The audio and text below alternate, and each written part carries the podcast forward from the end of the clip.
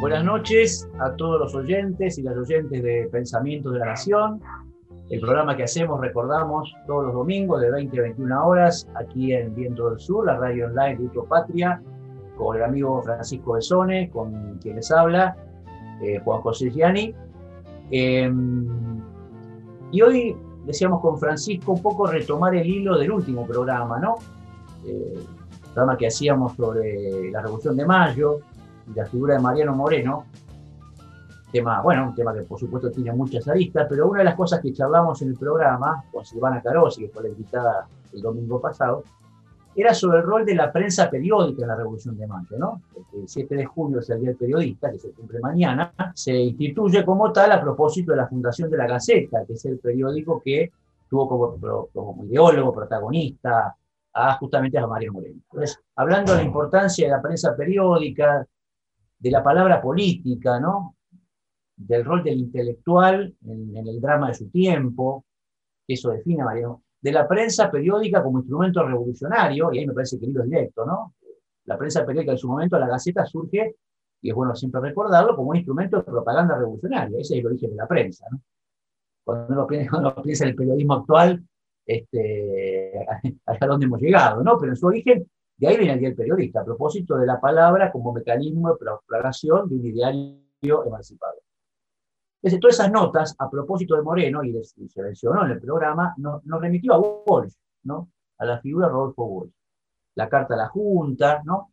ese testimonio desgarrador y lúcido de un momento dramático de la Argentina, el golpe del 76, de la figura de Rodolfo Walsh. Entonces, con Francisco decíamos, bueno, Día del Periodista, se cumple mañana, hablamos de Moreno, la palabra pública, el periodismo militante, la emancipación, la violencia también, por qué no decirlo, nos remitía a la figura de Rodolfo Walsh.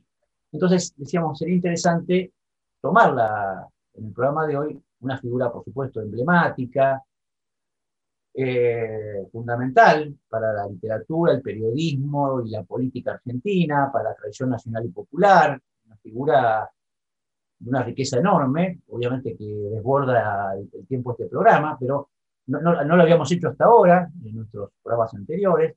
Entonces, de Moreno a Walsh, de una forma, ¿no? Si bien la ligación no es necesaria, no es arbitraria, ¿no? Un poco nos gustaba hoy tomar la figura de Walsh, una figura, diría yo, para empezar, que produce tal vez dos de las denuncias políticas más importantes de la historia argentina, Operación Masacre, denunciando los fusilamientos de José Luis Suárez, la dictadura del 55, y, y termina, por decirlo de alguna manera, con la carta a la Junta 77 y la denuncia de las atrocidades del golpe del 76. Dos testimonios de época de dos momentos espantosos de la vida argentina. ¿no? Pero bueno, no es solo eso, Walsh, ¿no? Es un, es un escritor, es un periodista, es un militante político, eh, y un poco el desafío del reportaje, me parece a mí, Francisco, es tratar de anudar esas tres perspectivas, ¿no?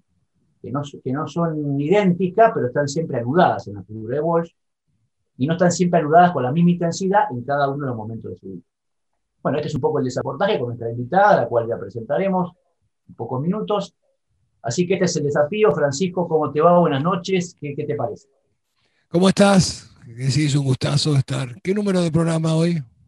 Este es el programa número 28. Esto, esto es un éxito, es un éxito esto. Sí, ¿eh? No triunfar. ¿eh?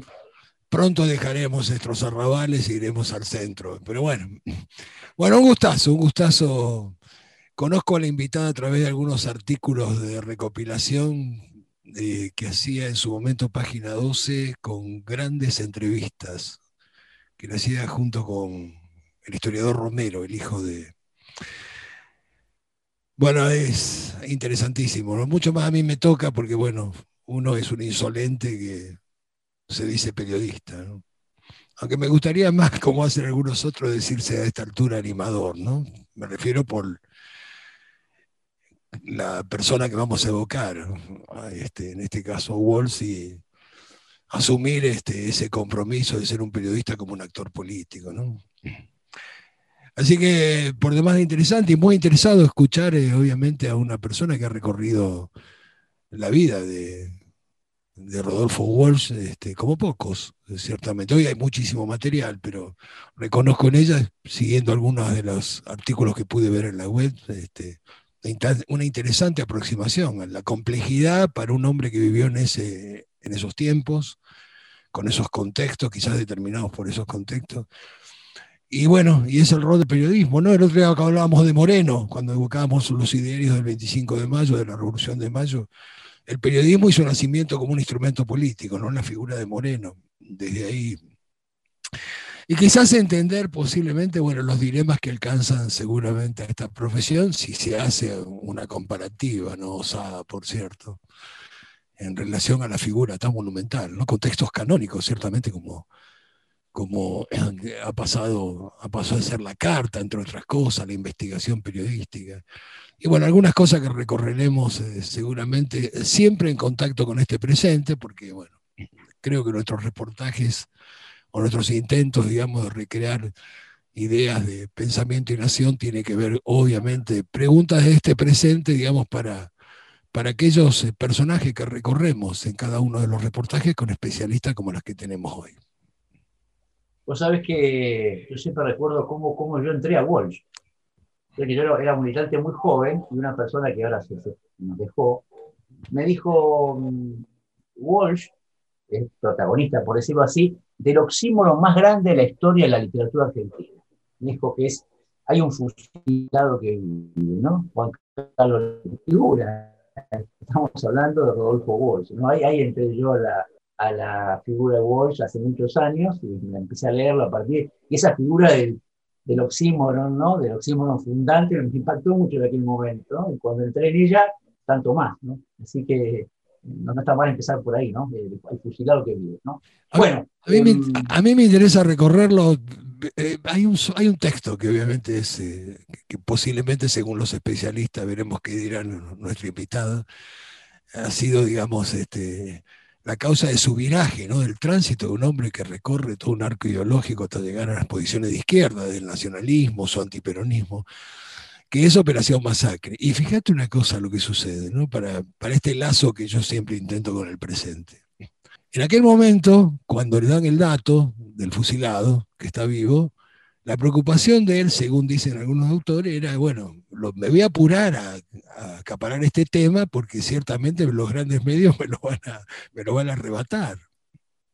Bueno, se da cuenta que había muy poco interés, ciertamente, digamos, en abocarse en ese tema. Y aún así, estando publicado, digo, para seguir una línea de relación con el presente, tampoco de alguna manera le interesaba, digamos, a esos grandes medios. Y la justicia, para entender los grados de impunidad que recorre la historia argentina, tampoco castigó a algunos o a casi todos, ciertamente, de aquellos que fueron actores criminales.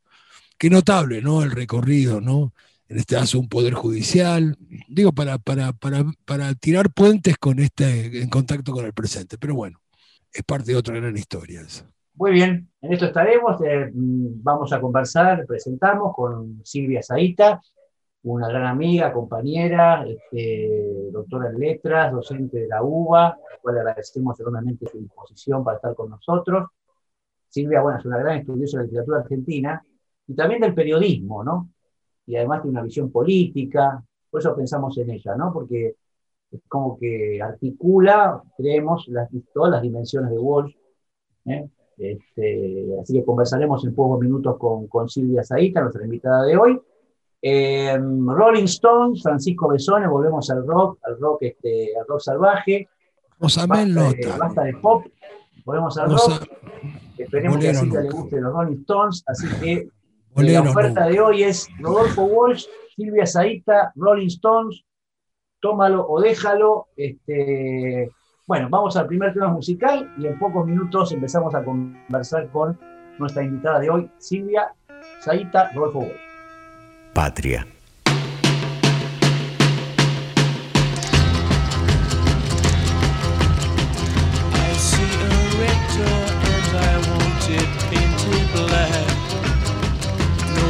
colors anymore. I want them to turn black.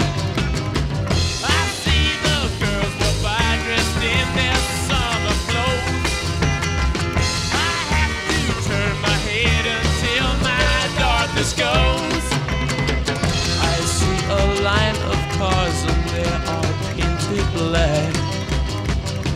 Flowers and my love never to come back.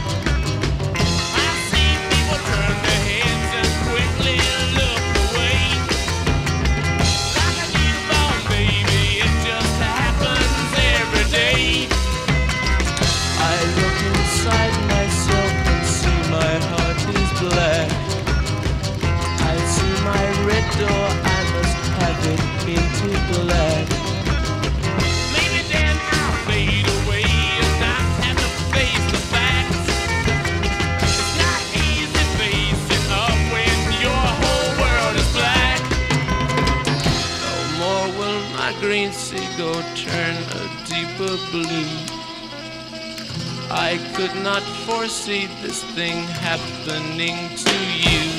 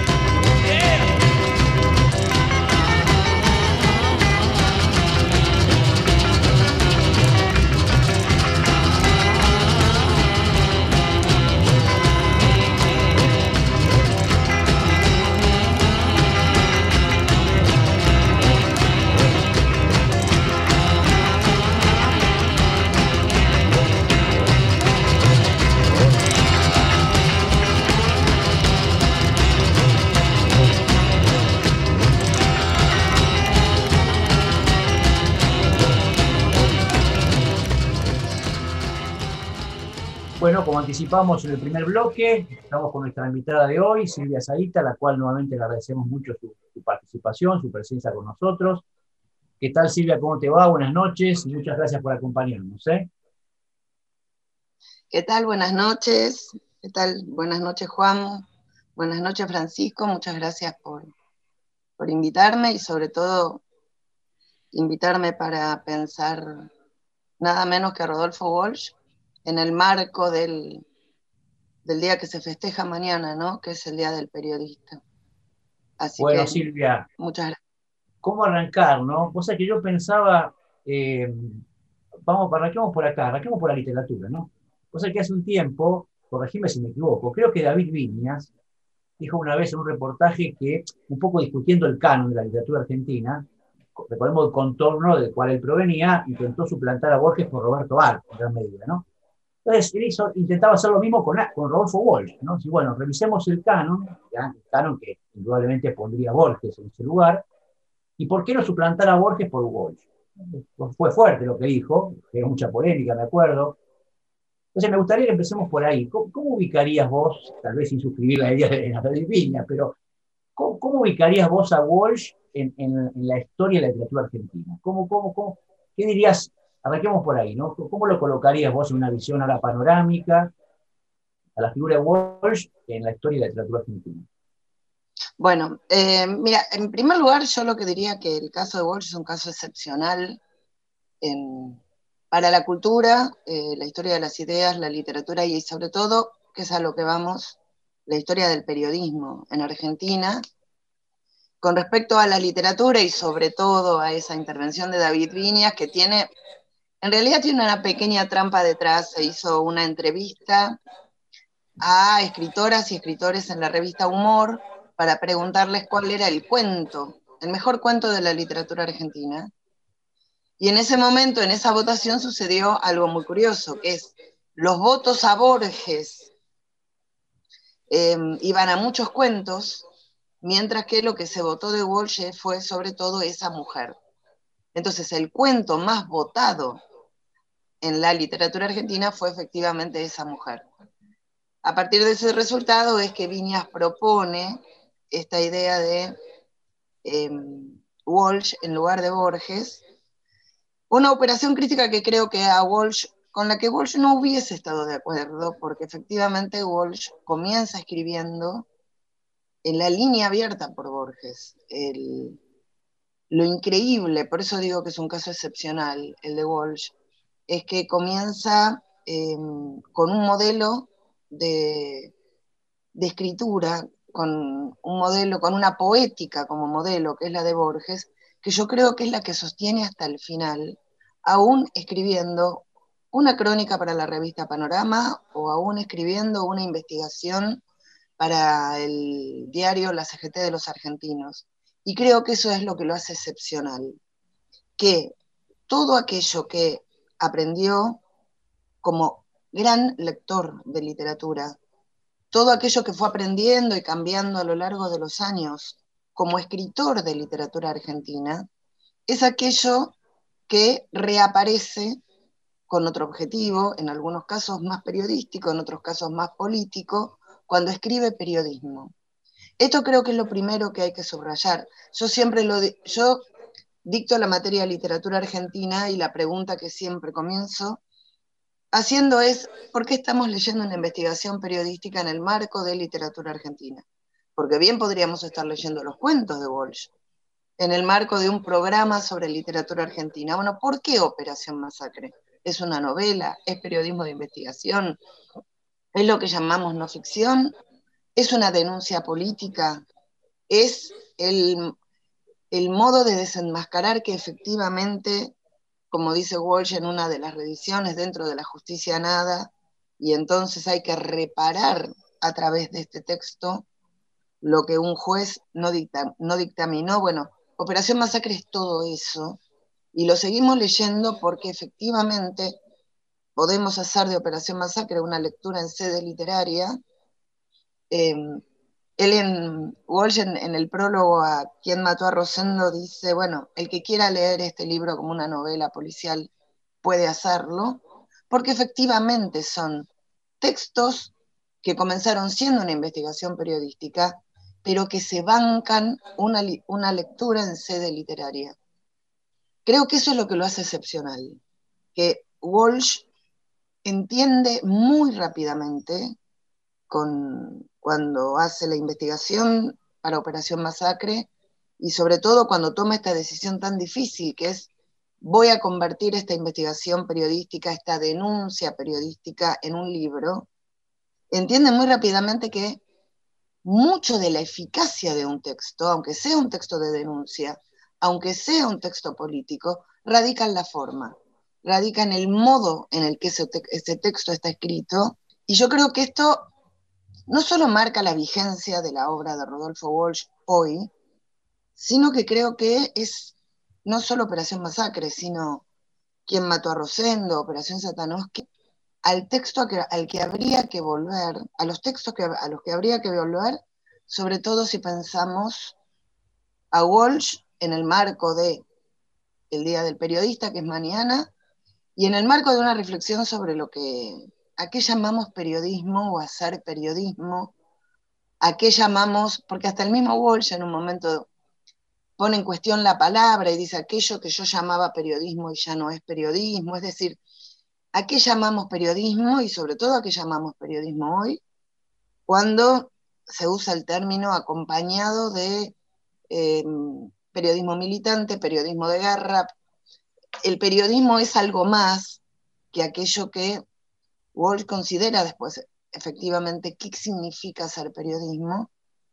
Y me parece que en esos tres libros a los que yo creo que habría que volver, eh, a los que tendrían que volver los periodistas sobre todo, o quienes estudian para ser periodistas, o para quienes reflexionamos sobre qué significa ser periodista, em, hay que volver a esos, a esos libros porque creo que marcan ciertas zonas de lo que en el imaginario argentino em, pensamos como buen periodismo, mal periodismo. Creo que Walsh puso una vara muy alta. Em, muchos de los que vinieron después de Walsh eh, desearon, buscaron inscribirse en esa línea, que, que, no es fácil, porque ese periodismo tiene la eficacia que tiene, porque hay detrás a un escritor escribiendo esos, esos textos, esas crónicas. Vos sabés que revisaba para mí un muy buen libro sobre Walsh, que es el de Eduardo Gosami, ¿no? Él decía una cosa interesante, decía Walsh, eh, lo señala con énfasis, quiero decir, ¿no? Claro, Walsh nunca dejó de ser un escritor, es decir, Walsh nunca fue un ensayista, es decir, no, no, es un ensayista, no escribió ensayos, no es un, no es un Martínez Estrada, no es un, no es un este, ¿no? Y tampoco fue un intelectual orgánico una fuerza política. Siempre estuvo vinculado a Montonero, simpatizó con Cuba, etc. Siempre fue, digamos, un hombre, diría, un, lateral, por decirlo de alguna forma, un lateral a sus fines políticas. Pero a diferencia de, otras formas de la, la, intelectualidad política, la del ensayista, la del intelectual orgánico, Walsh siempre fue, nunca dejó de ser finalmente un escritor. esa es como la marca, si bien fue un periodista, fue un, hombre, un clandestino, una fuerza revolucionaria, murió por eso. Nunca dejó de ser un escritor, ¿no? esa, ese concepto me, parece fuerte, ¿no? ¿Cómo lo ves?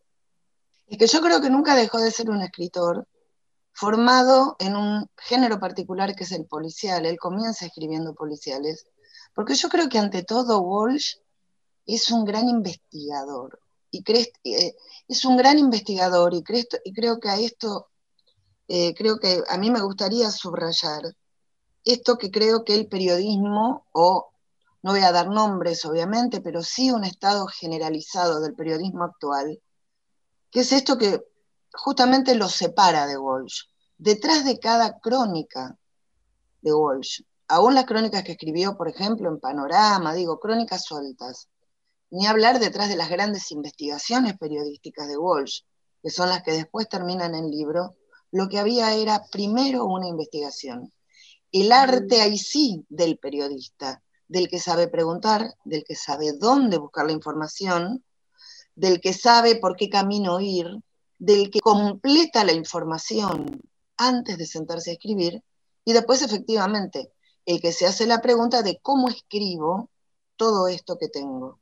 Basta ver ahora que salió publicado el diario eh, de, Enriqueta Muñiz, en el cual se iba anotando el día a día del modo en que avanzaba la investigación, que después termina siendo Operación Masacre, para ver cómo lo que se escribe, estamos pensando además en un momento en que, bueno, no existía ni Zoom, ni computadoras, ni celulares, eh, sí teníamos grabadores, pero en algunos casos las entrevistas se tomaban a mano versiones taquigráficas de las entrevistas, digo, toda esa investigación previa para que este periodista se sienta en las condiciones de decir ahora voy a escribir.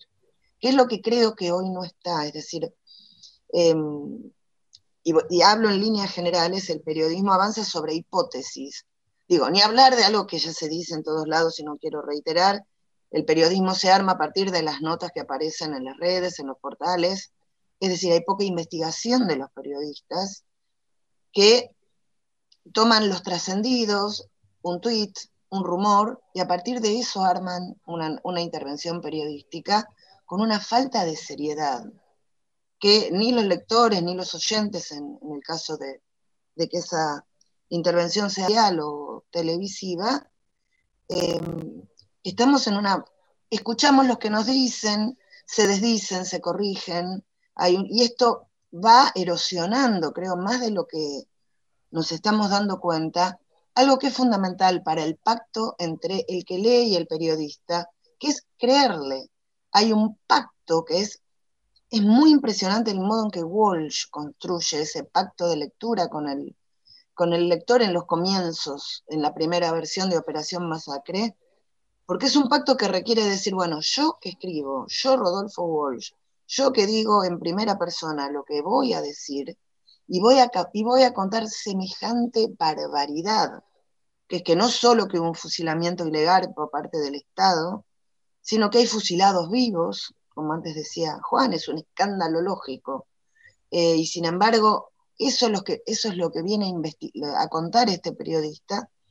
Antes de poder hacer eso es, tiene que poder construir un pacto en que el lector crea lo que ese periodista afirma, que crea que hay una investigación detrás y que lo que se dice tiene, vamos a decir una palabra compleja, es verdadero. Es decir, aquello que yo vengo a afirmar, vengo a decir, eh, es verdadero porque lo investigué y muestro aquí todas las pruebas.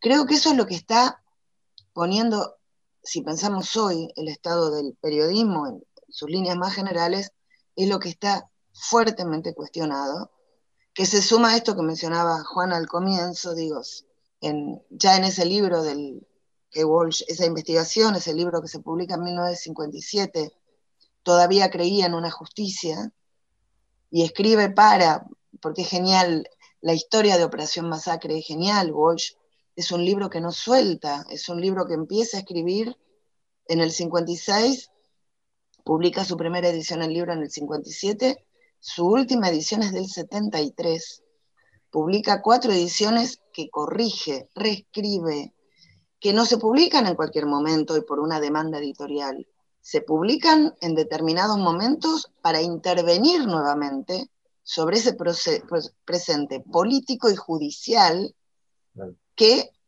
es el caso abierto donde no hubo justicia. Y si uno va siguiendo estas reediciones, bueno, lo que entra en crisis eh, efectivamente es la justicia. Walsh escribe pensando que hay una justicia.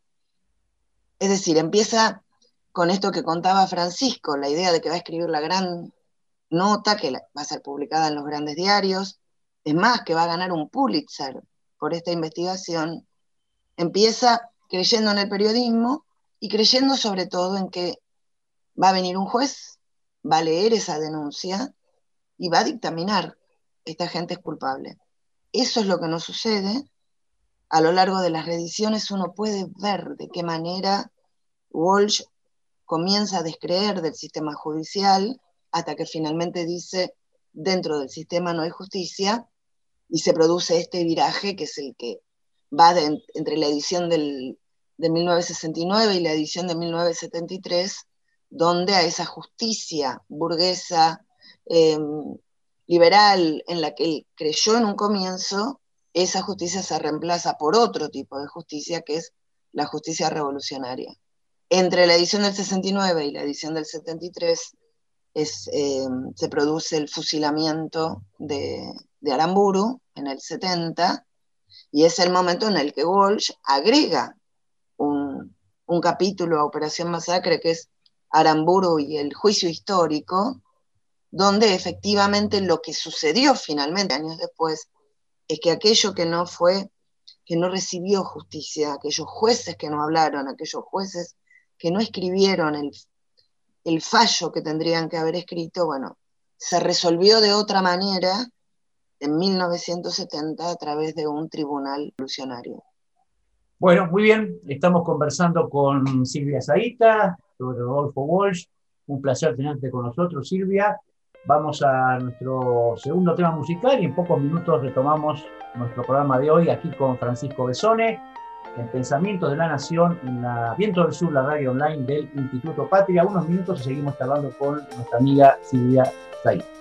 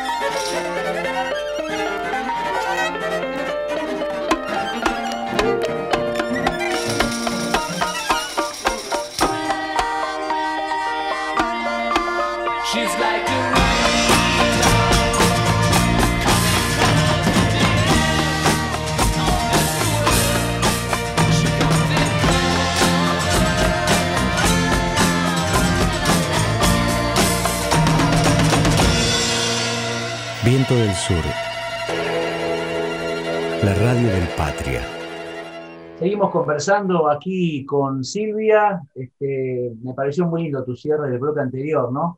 Este, una, demanda de justicia este, ausente y el giro político de Walsh, ¿no? Eh, como decía Francisco, una historia política también muy controvertida, porque Walsh termina siendo una especie de ícono, por decirlo de alguna manera, de la izquierda peronista, siendo que venía de un antiperonismo casi diría curioso, ¿no?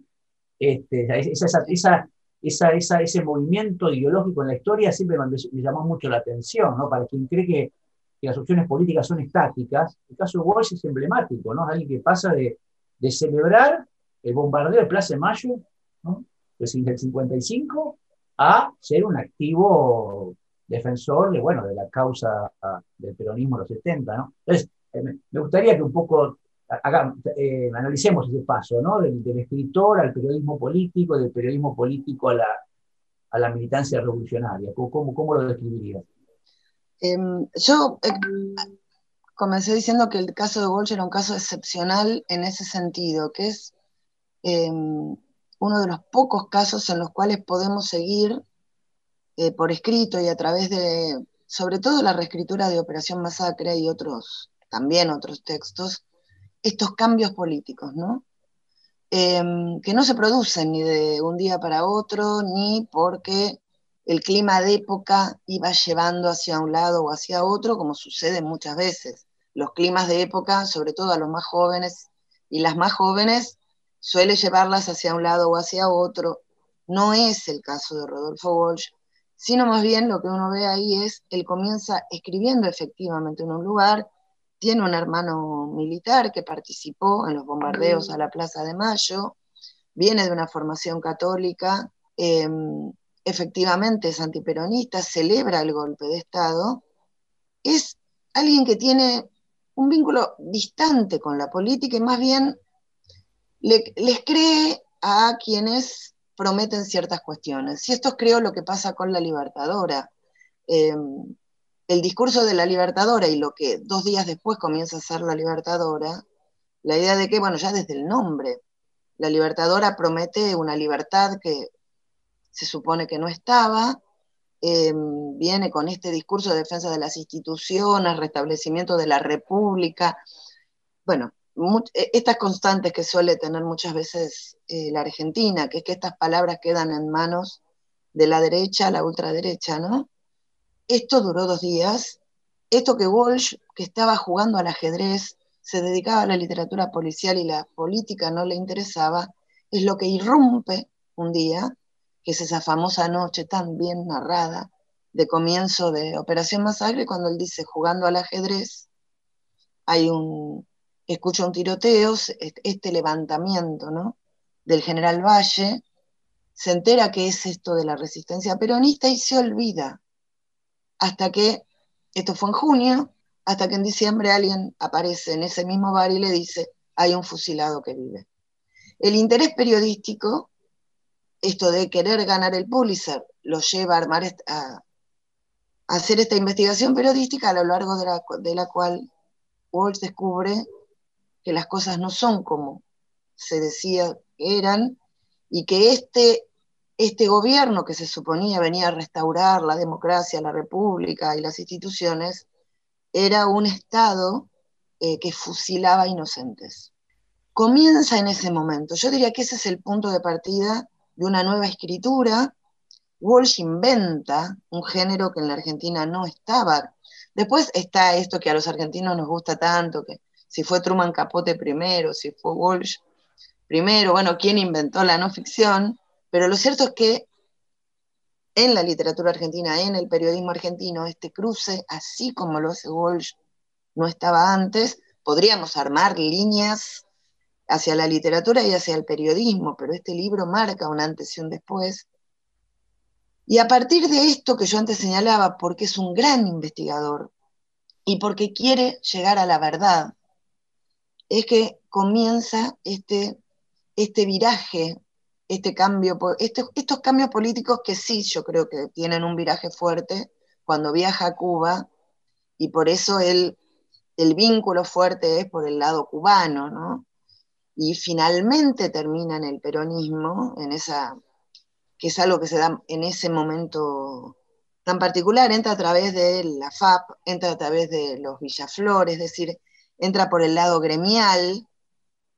Y mi hipótesis es que eh, eh, en el 73, con Montoneros, es el momento en que todas las fuerzas eh, armadas vinculadas al peronismo se encolumnan, digámoslo así, con Montoneros. Walsh tiene un vínculo que no está del todo, creo que ni siquiera tenemos los materiales para poder investigar, los papeles de Walsh no los tenemos, pero, pero hace, algunas, hace algunos movimientos que, sobre todo yo creo que marcan la distancia con la vuelta de Perón y lo que eso significa. No con, el campo, no con Cámpora, sino lo que, lo que viene después. Para mí lo que hace Walsh en 1973 es algo espectacular. Estamos en 1973 nada menos que en 1973, y Walsh, en el marco de eso, está en el diario Noticias, es decir, está militando, está haciendo política, pero también publica Un Oscuro, Día de Justicia. Es un librito muy pequeño que se publica en siglo XXI. También decide publicar Caso Satanowski, que fue una investigación que Walsh hizo en las décadas del, del 50, que no había pasado al libro, y decide convertir esos artículos en libro, a lo que se suma la última edición de Operación Masacre, a la que corrige, le agrega algo que para mí es fundamental, que es el apartado Operación Masacre en cine, después de haber participado en la escritura del guion de la película Operación Masacre. Entonces digo, ¿qué otro personaje tenemos en la historia de la cultura, la literatura, el periodismo, que esté al mismo tiempo en una militancia totalmente eh, activa y, y, y apostando muy fuerte a la militancia, pero que también esté reescribiendo sus libros, publicando, cuidando aquello y decidiendo qué, con qué libro intervenir, nada menos que en ese 1973. ¿Tienes una pregunta, Francisco? ¿Cuántas que quiero hacer? Lo vamos a hablar para el otro programa. Bueno, quizás entender esto, a ver, eh, se me ocurre, ¿no? ¿Qué queda? ¿Qué queda después de Walt de este periodismo tan cuestionado, ciertamente? Eh, realmente, bueno, la vara es alta, como decía Silvia, ¿no? Entonces es imposible. Hoy vemos mínimos actores, eh, digamos, vinculados a engranajes de entramados mediáticos, eh, en fin, bueno, no quiero entrar ahí. Quiero, quiero ver repasar este tránsito tan interesante, de tratar de explicar desde aquella posición de derechas, festejando la libertadora, y para llegar a una izquierda, quizás porque se asume el compromiso con la información como un militante realmente. Mira, de un artículo tuyo, de un artículo tuyo, que es que vos rescatás este, junto con Romero, una entrevista que le hace Piglia a Walsh, que le dice quizás que por estas problemáticas y en este pasaje es quizás lo que le pasa, digamos, a los hombres de izquierda en un pasaje de esta entrevista que vos rescatás, dice, vos viste, dice Walsh, que la derecha no hay ningún problema de seguir haciendo literatura, estoy leyendo textual. Ningún escritor de derecha se plantea si en vez de hacer literatura no es mejor entrar en, en la religión cívica. Sí que le pasa a un hombre, cuando tiene conciencia, a un hombre de izquierda, digamos, cuando tiene conciencia de esa cadena de desilusiones que vos remarcaste. Fijemos otro caso, vuelvo al tema Operación Masacre es un canon del periodismo de investigación que se enseña en la universidad, Watergate, ciertamente. Operación Masacre involucra a un presidente, allá renunció, allá, según dicen algunos, y creo que con razón, no fue la pluma del periodismo, fue la corte, en última instancia, que a Nixon en Watergate lo obliga a renunciar. Acá no renunció nadie, y lo tuvieron que matar a Aramburu. Lo a Aramburu. Me refiero a entender, yo creo que los climas epocales me parece que influyen, son muy determinantes. Y creo que permite comprender este tránsito, ¿no?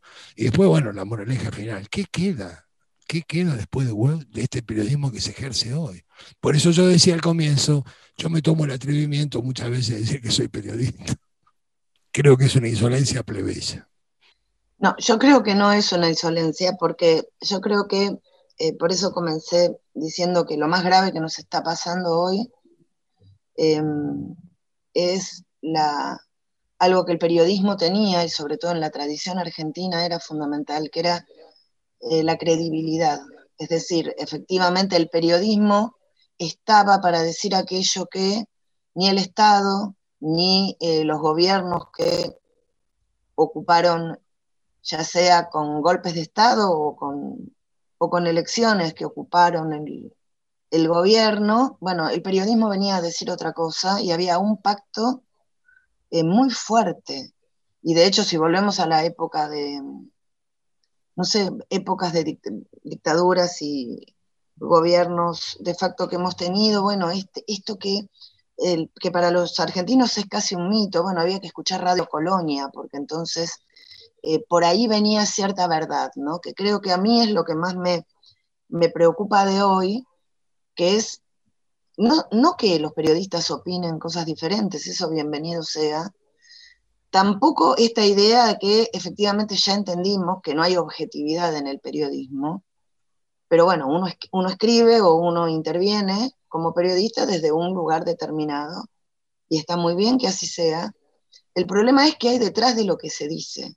Es decir, a mí lo que efectivamente me preocupa, lo que creo que efectivamente está en una crisis compleja y sobre la que habría que intervenir un poco más fuerte es sobre la credibilidad del periodismo, porque no hay investigación detrás, no sabemos si la investigación que existe es verdadera o no. De hecho, creo que todo el afer con los cuadernos, eran verdaderos los cuadernos o no, ni siquiera eso nos quedó claro, cuando la tecnología hoy sí nos permitiría mostrar mucho más de lo que podía mostrar Walsh en, a mediados del siglo XX.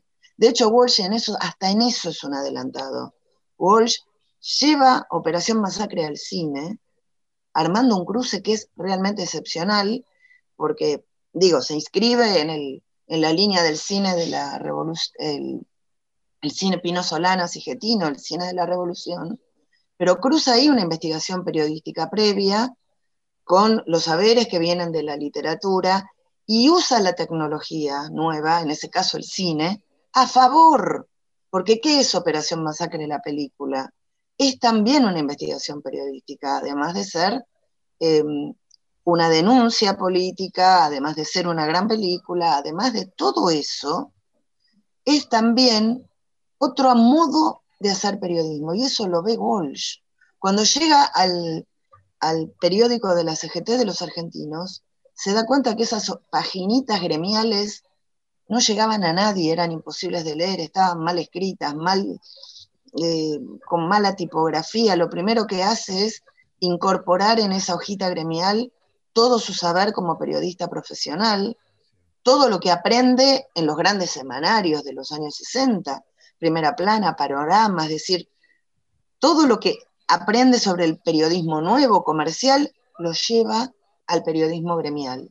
Esto es, pone al servicio del periodismo todo, en los adelantos tecnológicos, su propia escritura, su formación, su ser escritor, su, su, su ser lector de policiales y entonces demostrar las hipótesis que se investigan y principalmente un pacto de lectura con los lectores, diciéndoles, bueno, mi nombre es suficiente para que usted, lector, usted, lectora, me crea, me siga en esta investigación y preste atención a las conclusiones a las que llega esta investigación, porque en estas conclusiones está todo. Está que estos crímenes realizados por el Estado, como es el caso de Operación Masacre, o lo que pasa con Satanowski, que él desarma los vínculos entre los dueños de los grandes medios de comunicación, con la policía de la provincia de Buenos Aires, con los jueces. Y esa es la denuncia del caso Satanowski. O en Operación Masacre, donde se mete con la dirigencia sindical, con la pesada de la dirigencia sindical. Digo, con estos actores se mete Walsh, con su nombre y apellido, armando, previa, habiendo armado previamente un pacto de lectura que es el que permite que los lectores que van a leer semejantes monstruosidades le crean. Y en eso radica la eficacia del periodismo de Walsh, digo, antes decía en la escritura, en este pacto de credibilidad, y en que efectivamente detrás de lo que dice hay una investigación que se probó, no son hipótesis, no son trascendidos, no son notas levantadas en un tuit o notas que alguien dejó circular por los rumores de vaya a saber qué ministerio o institución. No, señores, hay una investigación y hay un periodista que con nombre y apellido afirma lo que afirma y se la juega y se la jugó y lo mataron. Pero eso es Walsh y lo persiguieron y tuvo que vivir en la clandestinidad y tuvo que cambiar de nombre en más de un momento, en más de una investigación, puso el cuerpo, puso el cuerpo de una manera eh, como lo pusieron tantos militantes y tantas militantes, lo puso a su manera, escribiendo, mandando finalmente esa carta a la Junta Militar, y otra vez, habiendo realizado una investigación de lo que estaba sucediendo en la Argentina del 77, poniéndolo por escrito, son, ya, ya, termino por cuestiones de tiempo, sé que, pero digo, es maravilloso escuchar a, a, a, su mujer, a Lilia, contando cómo Walsh buscaba en qué tono iba a escribir esa denuncia, porque hay que salir a escribir que en la Argentina se está torturando y se está matando a jóvenes, a miles de jóvenes. Buscó un formato, las catilinarias, buscó cómo intervenir, cómo escribir ese texto, cómo cómo hacer para que ese texto llegara a las redacciones de los diarios y de las revistas, puso el cuerpo, lo mataron. Pero eso es Walsh, por eso digo el carácter excepcional que tiene Walsh en, nuestra historia argentina, la vara tan alta que nos pone Walsh y cuánto tenemos que aprender todavía de, su trayectoria, de su escritura, de su modo de intervenir, de su periodismo, de todo esto que nos dejó. Bueno, Silvia, muchísimas gracias por acompañarnos hoy. Un gusto escucharte, la verdad. Un gran tema, una gran invitada. Este, te dejamos un beso muy grande, nos estamos viendo en cualquier momento. Y bueno, vamos a nuestro último tema musical y luego cerramos el programa de hoy con Francisco Besón. Muchas gracias a ustedes.